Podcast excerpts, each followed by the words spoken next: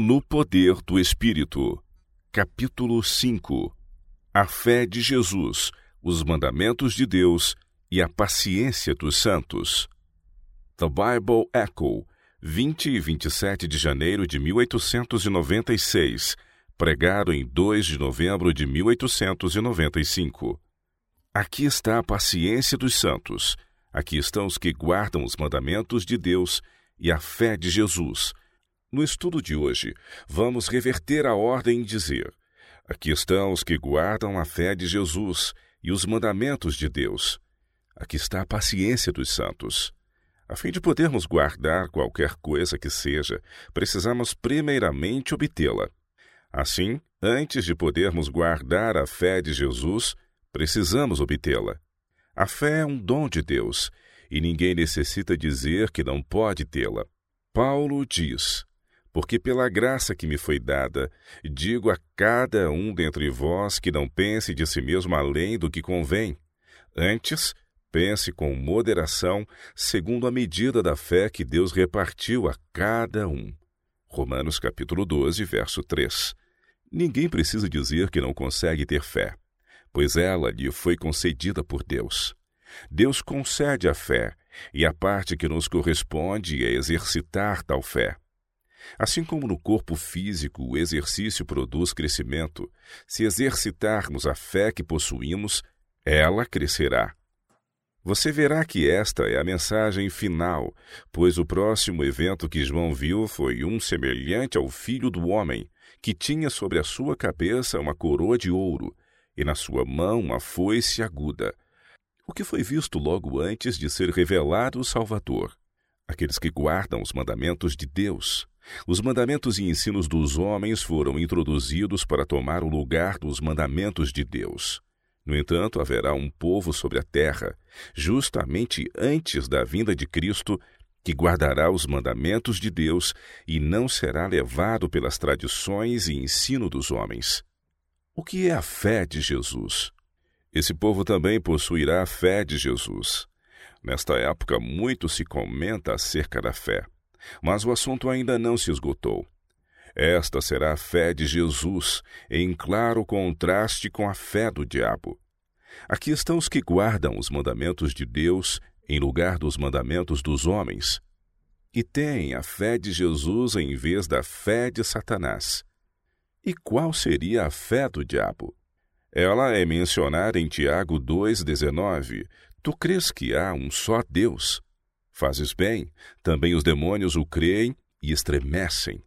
Quando Jesus esteve aqui, na carne, os demônios lhe disseram: Bem sei que és o Santo de Deus. O diabo crê que Deus existe. Ele sabe que isso é verdade e treme por isso. Porém, não tem a fé de Jesus. Ele tem apenas uma fé que concorda com a verdade sobre determinado fato.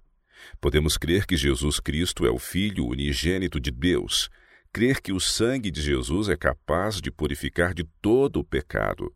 Podemos crer que todas as afirmações da Bíblia são verdadeiras, sem contudo termos a fé de Jesus.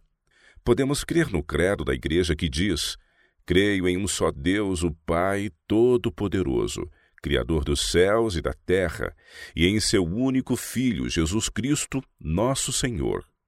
Podemos confessar tudo isso, crer nisso como um fato, e contudo não termos a fé de Jesus.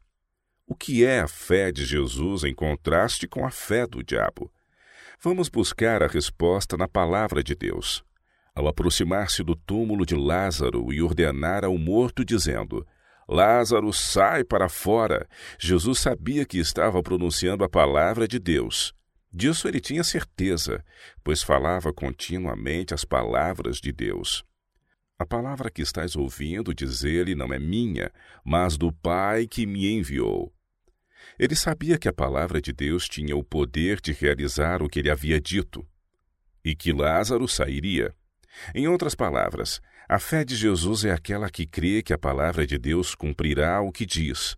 Ela simplesmente permite que a palavra de Deus seja verdadeira.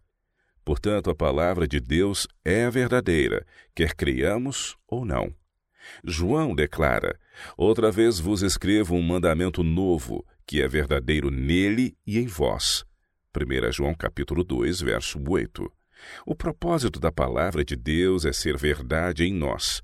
A palavra era verdade em Jesus Cristo. Ele era o verdadeiro representante da palavra. Ele era o que quer que a palavra dissesse. E se a palavra de Deus for verdade em nós, ela nos fará semelhantes a Cristo. Temos fé na palavra de Deus quando cremos que ela é viva, que tem poder para transformar nosso caráter e operar em nós o que nela está escrito. Fé na palavra. Este é o tipo de fé que Jesus aprovou. No Evangelho de Mateus, lemos: Tendo Jesus entrado em Cafarnaum, apresentou-se-lhe um centurião implorando: Senhor, o meu criado jaz em casa, de cama, paralítico, sofrendo horrivelmente. Jesus lhe disse: Eu irei curá-lo. Mas o centurião respondeu: Senhor, não sou digno de que entres em minha casa, mas apenas manda com uma palavra e o meu rapaz será curado. Pois também eu sou homem sujeito e não com a autoridade. Tenho soldados às minhas ordens, e digo a este vai, ele vai, e a outro vem, ele vem, e ao meu servo faze isto, e ele o faz. Ouvindo isto, admirou-se Jesus e disse aos que o seguiam: Em verdade vos afirmo que nem mesmo em Israel achei fé como esta. Ali estava o centurião, um comandante de cem homens no exército romano. Ele diz a Jesus: fale a palavra. Isso é tudo que você precisa fazer. Digamos que a autoridade romana é o César, que o nome do centurião é Júlio e o do soldado Alexandre. Júlio diz a Alexandre: Vai. Mas Alexandre diz: Que direito você tem de me mandar ir? Quando estiver pronto, eu vou. Mas esse é o homem Júlio conversando com o homem Alexandre, sem levar em conta a questão de autoridade. Agora, o centurião Júlio diz ao soldado Alexandre: Vai, e o soldado atende prontamente, pois Júlio está falando como representante de César, e na realidade é César falando. Então percebe-se a diferença entre um homem falando a outro homem e um centurião falando a um soldado. O soldado vai, porque todo o poder do Império Romano dá respaldo à palavra do centurião. E o centurião disse a Cristo: Percebo que você, Jesus de Nazaré, está aqui e que está sob autoridade representando Deus. Quando você fala, não é o Jesus filho de José quem está falando, mas o Filho de Deus, e sei que a palavra que você fala é a palavra de Deus e que nela há poder. Esse é o tipo de fé que Cristo aprova.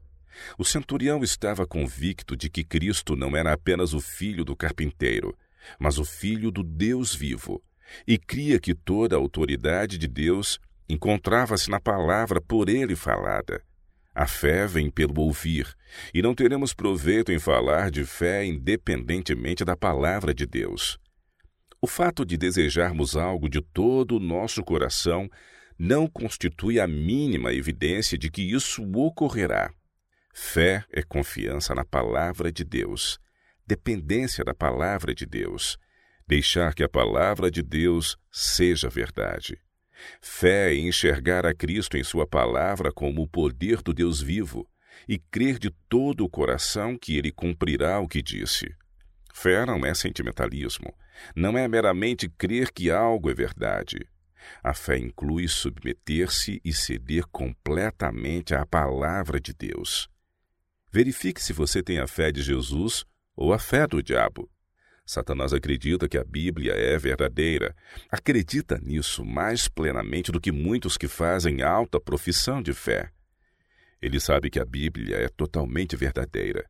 Sabe que ela é verdade, mas não permite que ela seja verdade nele. Ele é uma mentira. Toda a sua vida é uma mentira. Ele é mentira do começo ao fim. E assim são todos cujo caráter seja semelhante ao dele, e cuja fé não vá além da dele.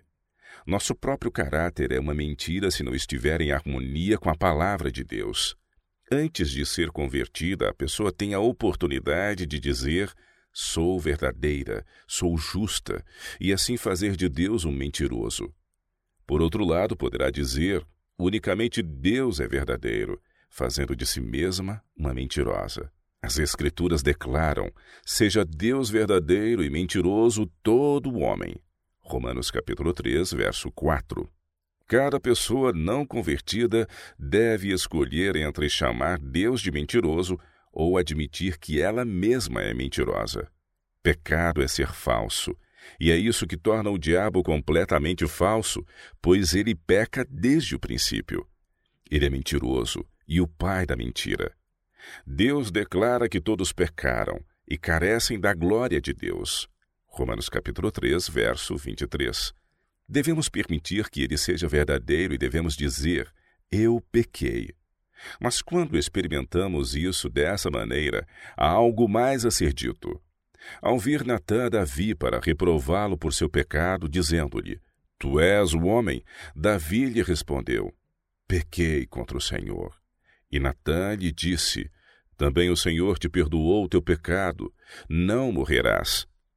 Permita que a palavra de Deus seja verdadeira. Quando o Senhor diz: Você pecou e carece da glória de Deus, responda: Eu pequei. Ao fazermos essa confissão, ele nos responde: Se confessarmos os nossos pecados, ele é fiel e justo para nos perdoar os pecados e nos purificar de toda injustiça. A isso devemos responder: Assim é, e que a palavra de Deus seja verdadeira em nós. Dessa forma, continuaremos a dizer Amém, não apenas em palavras, mas em nossa vida. Isso é fé, uma fé viva, divina.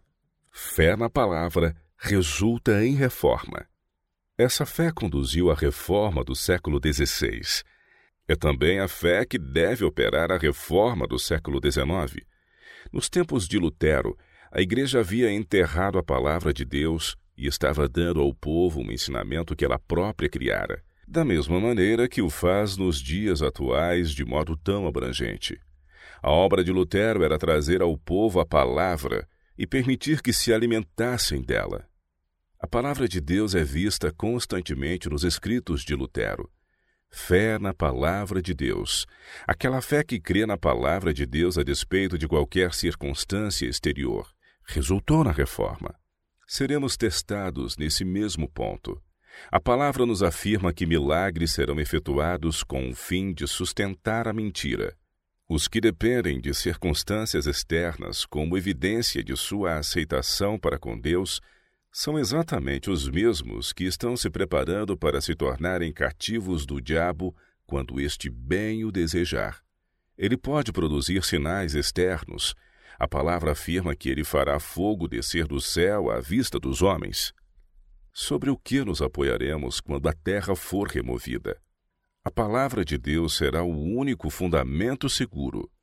Contudo, se não aprendermos a permanecer inabaláveis sobre a palavra, não estaremos preparados para nos expor ao perigo naquele dia e faremos parte do grupo que se apresenta perante o Senhor com medo.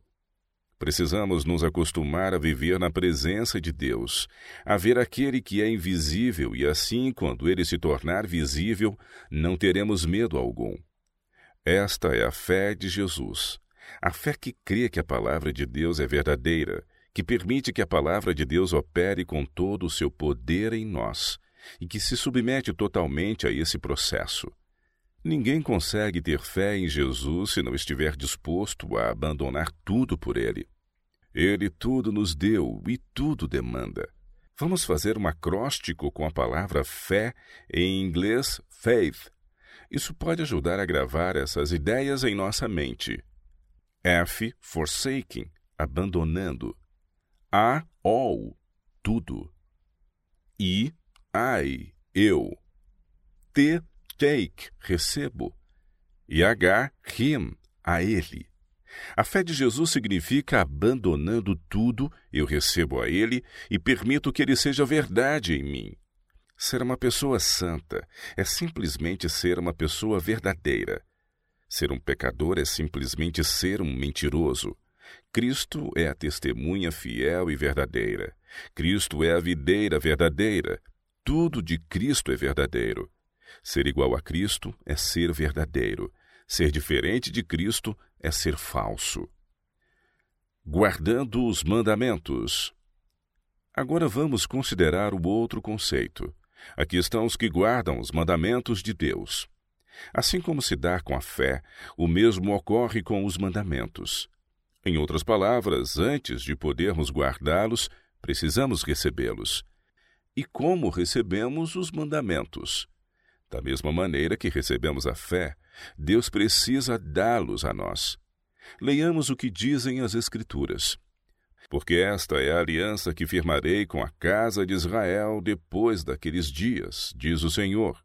Na sua mente imprimirei as minhas leis, também sobre o seu coração as inscreverei, e eu serei o seu Deus e eles serão o meu povo. Deus precisa nos dar os mandamentos antes que os possamos guardar, e deve dá-los a nós a seu próprio modo, escrevendo-os em nosso coração. Paulo esclarece esse ponto porque já é manifesto que vós sois a carta de Cristo, ministrada por nós e escrita não com tinta, mas com o Espírito do Deus vivo, não em tábuas de pedra, mas nas tábuas de carne do coração. Os mandamentos foram primeiro escritos pelo dedo de Deus nas tábuas de pedra, prefigurando assim a obra do Espírito de Deus de escrevê-los no coração. Compare estes dois versos. Se, porém, eu expulso demônios pelo Espírito de Deus, certamente é chegado o reino de Deus sobre vós. Mateus capítulo 2, verso 28. Se, porém, eu expulso os demônios pelo dedo de Deus, certamente é chegado o reino de Deus sobre vós. Lucas capítulo 11, verso 20. Um verso diz: dedo de Deus e o outro Espírito de Deus. Deus escreveu com seu próprio dedo sobre as tábuas de pedra e declara que escreverá seus mandamentos em nosso coração, não com tinta, mas com o Espírito do Deus vivo. Isso foi profetizado quando ele os escreveu sobre pedra. Além disso, assim como ele os escreveu em pedra, agora os escreve com seu Espírito. E sua escrita em nosso coração deve ser tão eterna quanto sua escrita na pedra. Aquele que faz a vontade de Deus permanece eternamente. Aquele que guarda as suas palavras nunca morrerá. A palavra de Deus é a própria vida de Deus. E essa palavra, estando em nosso coração, nos guardará pela eternidade. A palavra de Deus escrita mediante o Espírito de Deus sobre as tábuas do coração jamais será mudada. É o caráter dele. Mas Deus nunca coloca alguma coisa em nosso coração, nem jamais permite que o diabo o faça, a menos que o consintamos. Deus nunca escreverá sua lei em nosso coração sem nosso consentimento. Deus está fazendo sua obra de escrever sua lei em nosso coração. Ele escreve: Não terás outros deuses diante de mim. E você diz: Estou de acordo. Ele continua escrevendo: Não farás para ti imagem de escultura, nem semelhança alguma do que há em cima nos céus, nem embaixo na terra, nem nas águas debaixo da terra. Não as adorarás, nem lhes darás culto, porque eu sou o Senhor teu Deus, Deus zeloso que visito a iniquidade dos pais nos filhos até a terceira e quarta geração daqueles que me aborrecem e faço misericórdia até mil gerações daqueles que me amam e guardam os meus mandamentos. E você diz: Está certo. Ele escreve o terceiro mandamento e novamente você diz: Eu aceito. Então ele começa a escrever o quarto. E você se assusta e diz: Ah, não, não escreva esse. Não posso permitir a entrada desse. O que acontece então? Ele para de escrever e por sua recusa em deixar que ele escreva o quarto mandamento, você apaga aquilo que ele já escreveu, e a lei de Deus é removida de seu coração.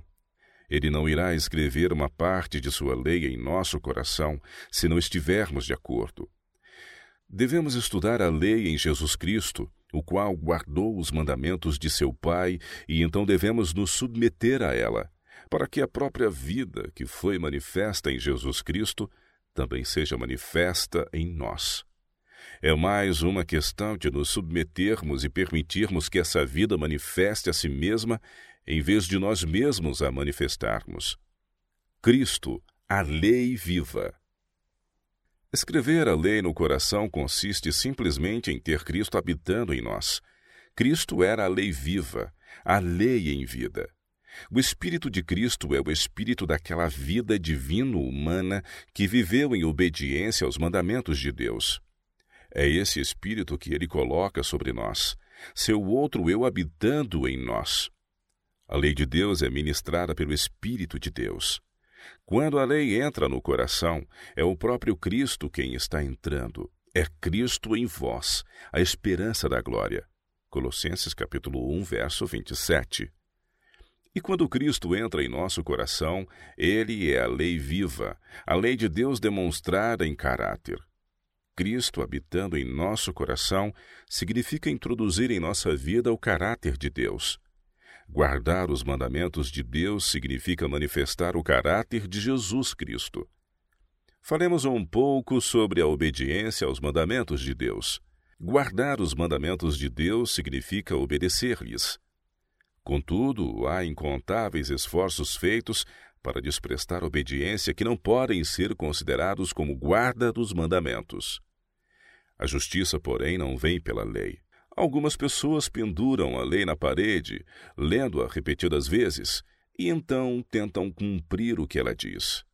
Elas fazem de tudo o que se possa imaginar, mas não conseguem guardá-la. Por quê? Porque a colocam lá em cima. E não é lá que Deus a coloca. Ele disse que vai colocá-la em seu coração. E é ali que você deve mantê-la. Do coração procedem as fontes da vida. Você acha possível que de um coração onde está escrita a lei de Deus procedam homicídios? Jesus nos revelou que existe no coração natural, porque de dentro do coração dos homens é que procedem os maus desígnios, a prostituição, os furtos, os homicídios, os adultérios, a avareza, as malícias, o dolo, a lascívia, a inveja, a blasfêmia, a soberba, a loucura. É isso que Deus vê no coração natural. Mas será que o homem enxerga tudo isso? Enganoso é o coração mais do que todas as coisas, e desesperadamente corrupto. Jeremias capítulo 17, verso 9. Alguém pode dizer: Não sou um assassino, sou uma pessoa honesta. Vou à igreja regularmente, nada dessas coisas estão em meu coração. Mas são exatamente essas coisas que estão ali presentes. Se Cristo não estiver no coração, tendo expulsado tais coisas, elas já entraram e profanaram o templo da alma. Portanto, ao Cristo entrar, sendo ele a lei viva, essa lei é escrita nas tábuas do coração. Entrando ele, todos os males do coração natural são lançados fora por sua santa presença. Ao nos submetermos a ele, Cristo escreve sua lei em nosso coração e vida. A religião não pode ser transmitida meramente como uma teoria. A religião é vida. Cristo escreve sua lei em nosso coração, escrevendo-a em nossa vida. Quando isso acontece, homicídios e enganos são expulsos. É isso que significa escrever a lei no coração. É isso que significa colocar a própria vida de Cristo como nossa vida, de maneira que nossa vida se torna uma manifestação da vida dele. É um grande erro pensar que guardar os mandamentos de Deus significa pegarmos a lei, olharmos para ela e então em nossa mente resolvermos cumpri-la. Isso só pode resultar em fracasso e desânimo. É unicamente após compreendermos que a divina lei que devemos receber é Cristo, e de fato recebermos que a lei é escrita em nosso coração, e nossa vida entra em harmonia com ela. A lei do Senhor é santa, justa e boa. Não podemos tornar santa a nossa vida, mas Cristo pode fazê-lo por nós. Quem dera pudéssemos enxergar em sua verdadeira luz o privilégio de vivermos em harmonia com a lei de Deus. É o privilégio de sermos como Cristo é, de termos uma vida verdadeira, de estarmos em comunhão com Deus, que criou todas as coisas por meio de Jesus Cristo. O grande privilégio da humanidade é viver em harmonia com a lei de Deus. O propósito da vida de Cristo na Terra. A missão de Cristo era mostrar a perfeição da lei de Deus e tornar possível que vivêssemos em harmonia com ela. Tendo diante de nós a vida e o ensino de Cristo para nos mostrar o significado da lei de Deus, é um fato surpreendente que tantos permitam que o diabo os engane, privando-lhes de aproveitar o privilégio de viver em harmonia com a lei de Deus. Ser como Cristo é ser como Deus é. Viver a verdadeira vida, ser elevado, ser posto em comunhão com Deus. Isso tudo é realmente um privilégio. Há pessoas que dizem: Mas se eu viver em harmonia com a lei de Deus, vou perder meu status financeiro. E o que será de minha família? Convém lembrar, no entanto, que não há nada que possa sobrevir aos que estão em harmonia com a lei de Deus, salvo o que ele permitir. Se Deus tirar algo de nós, é somente para dar-nos em troca algo melhor. Talvez não signifique que teremos mais dinheiro, mas que importa? Porventura Deus não cuida de seus filhos? Buscai, pois, em primeiro lugar o seu reino e a sua justiça, e todas estas coisas vos serão acrescentadas. Mateus capítulo 6, verso 33. É Deus quem disse isso. Seja Deus verdadeiro e mentiroso todo homem. A fé faz com que a palavra de Deus seja verdadeira. Ela crê no que ele diz, não considerando nada além da palavra de Deus. Deus cuida dos que lhe são leais. Deus está cuidando de seu povo nos dias atuais. Há abundante evidência de que os que guardam o sétimo dia, mesmo nos terríveis dias atuais, estão mais bem situados financeiramente do que a média da população. Deus cuidará de todos os que são fiéis a Ele. Ele nos prepara uma mesa no deserto, a fim de nos mostrar que, se necessário, pode nos trazer pão do céu e água da rocha. Confie que Deus o fará. O tempo está bem diante de nós em que precisaremos confiar em Jesus Cristo e em Sua palavra para nos manter vestidos e alimentados, para nos manter temporal e espiritualmente. Unicamente os que estiverem escondidos em Jesus Cristo estarão seguros. Isso vai acontecer literalmente, e os que não confiam em Jesus Cristo vão perecer. Deus está nos alertando, tentando salvar as pessoas da destruição que está por vir. Agora, nossa única salvaguarda está em nos submetermos a Ele em todas as coisas. Aqui estão os que guardam os mandamentos de Deus e a fé de Jesus. Guardando a lei em Cristo, Apesar de não podermos guardar os mandamentos até que os tenhamos, isso não significa que os preceitos da lei não serão vividos em nossas vidas. É exatamente isso que ocorrerá. Homem algum é capaz de fazê-lo por si mesmo. Contudo, devemos receber a lei de Deus em Jesus Cristo e obedecê-la em Jesus Cristo. Então, Deus habita em nós e a lei é escrita em nosso coração. Aqui estão os que guardam os mandamentos de Deus e a fé de Jesus. É por guardarem a fé de Jesus que eles guardam os mandamentos. Escondi a tua palavra no meu coração, disse o salmista, para eu não pecar contra ti. E pecado é a transgressão da lei. Jesus Cristo é o Alfa e o Ômega, o A ao Z. E quando o escondemos no coração, escondemos ali a palavra de Deus, e aquilo que guardamos como uma lei viva fica a nosso favor e nos guarda. Venho sem demora. Conserva o que tens para que ninguém tome a tua coroa. Vivemos numa época que está a poucos passos da segunda vinda de Cristo. Pela fé de Jesus Cristo, seja a palavra de Deus verdade em nosso caráter.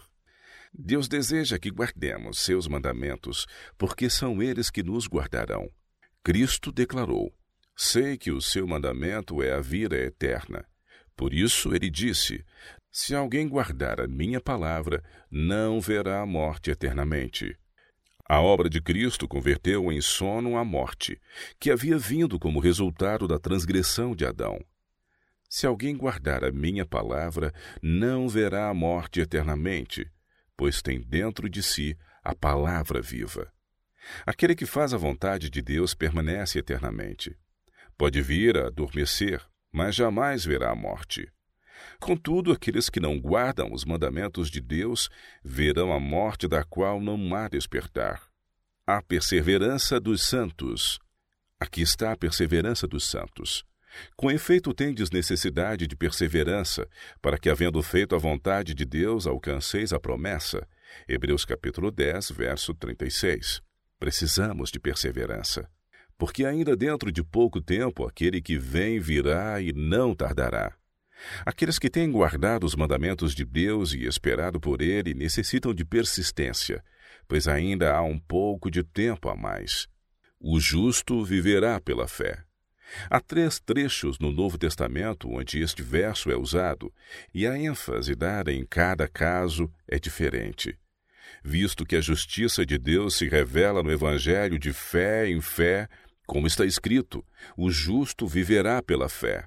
Romanos capítulo 1, verso 17. Nesse verso a ênfase está em ser justo. E é evidente que pela lei ninguém é justificado diante de Deus, porque o justo viverá pela fé. Gálatas capítulo 3, verso 11. Nesse verso a fé é enfatizada.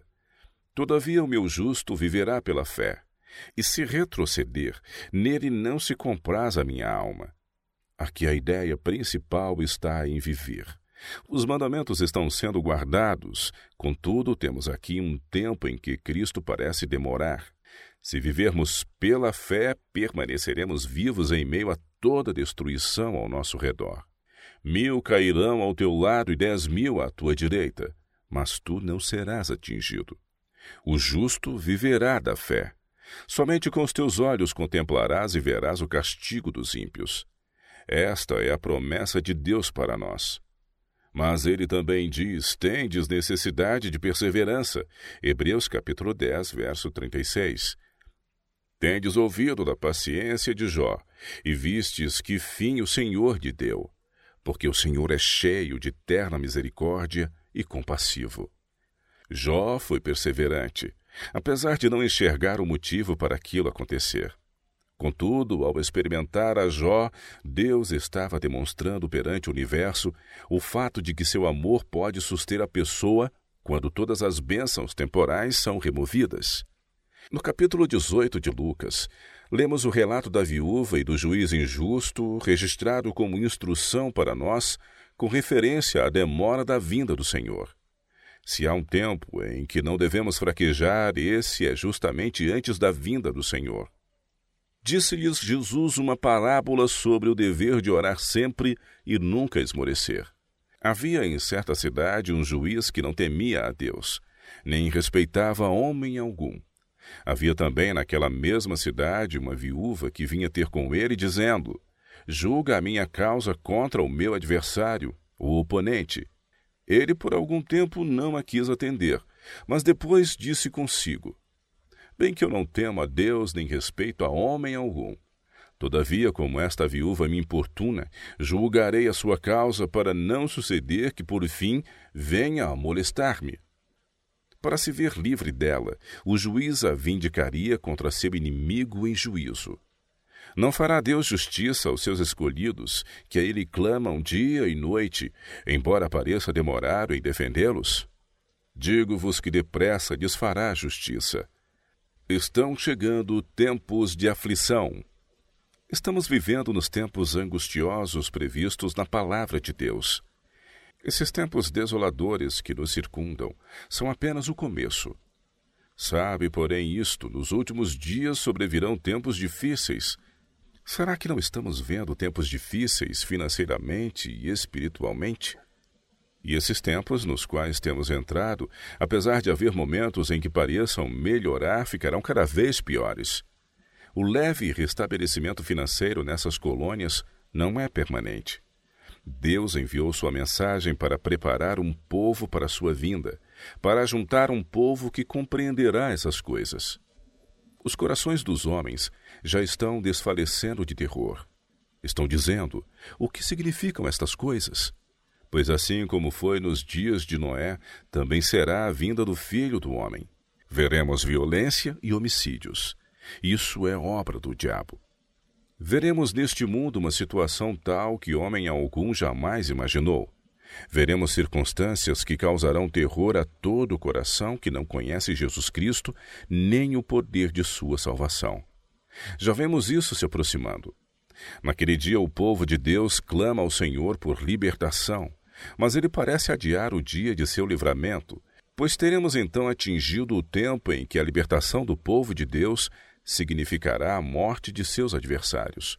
O livramento do povo de Deus de seus inimigos só pode ser sucedido pela vinda do Senhor Jesus e pela destruição de seus adversários. Deus é tão tardio em derramar sua ira sobre os que o rejeitaram que quase parece haver abandonado seu povo. Mas ele fará justiça aos seus escolhidos que a ele clamam dia e noite. Quando ouvirdes falar de guerras e revoluções, não vos assusteis, pois é necessário que primeiro aconteçam estas coisas. Mas o fim não será logo. Levantar-se-á nação contra nação e reino contra reino Haverá grandes terremotos, epidemias e fome em vários lugares, coisas espantosas e também grandes sinais do céu. Antes, porém, de todas estas coisas, lançarão mão de vós e vos perseguirão, entregando-vos às sinagogas e aos cárceres, levando-vos à presença de reis e governadores por causa do meu nome. Perceba por que razão eles são perseguidos. O fato de alguém ser odiado não quer dizer que seja um cristão precisa ser odiado por causa do meu nome. O fato de o mundo não gostar de alguém não significa que ele seja um cristão. O mundo precisa odiá-lo pela mesma razão que odiaram Cristo. Os que são cristãos serão insultados por estarem em harmonia com a vida e caráter de Cristo. O Senhor nos admoesta. Isto vos acontecerá para que deis testemunho. Assentai, pois, em vosso coração de não vos preocupardes com o que haveis de responder, porque eu vos darei boca e sabedoria a que não poderão resistir, nem contradizer todos quantos se vos opuserem. E sereis entregues até por vossos pais, irmãos, parentes e amigos, e matarão alguns dentre vós. De todos sereis odiados por causa do meu nome. Contudo, não se perderá um só fio de cabelo da vossa cabeça é na vossa perseverança que ganhareis a vossa alma. Ganhem suas vidas por meio da perseverança. Estamos vivendo num tempo bem próximo da vinda do Senhor, porque ainda dentro de pouco tempo aquele que vem virá e não tardará. É em nossa perseverança que ganharemos nossa vida. Antes da vinda do Senhor, haverá um povo que estará cumprindo sua vontade. Nosso dever é estar entre eles. Cabe a nós estar entre aqueles de quem o Senhor dirá: aqui está a perseverança dos santos, os que guardam os mandamentos de Deus e a fé de Jesus.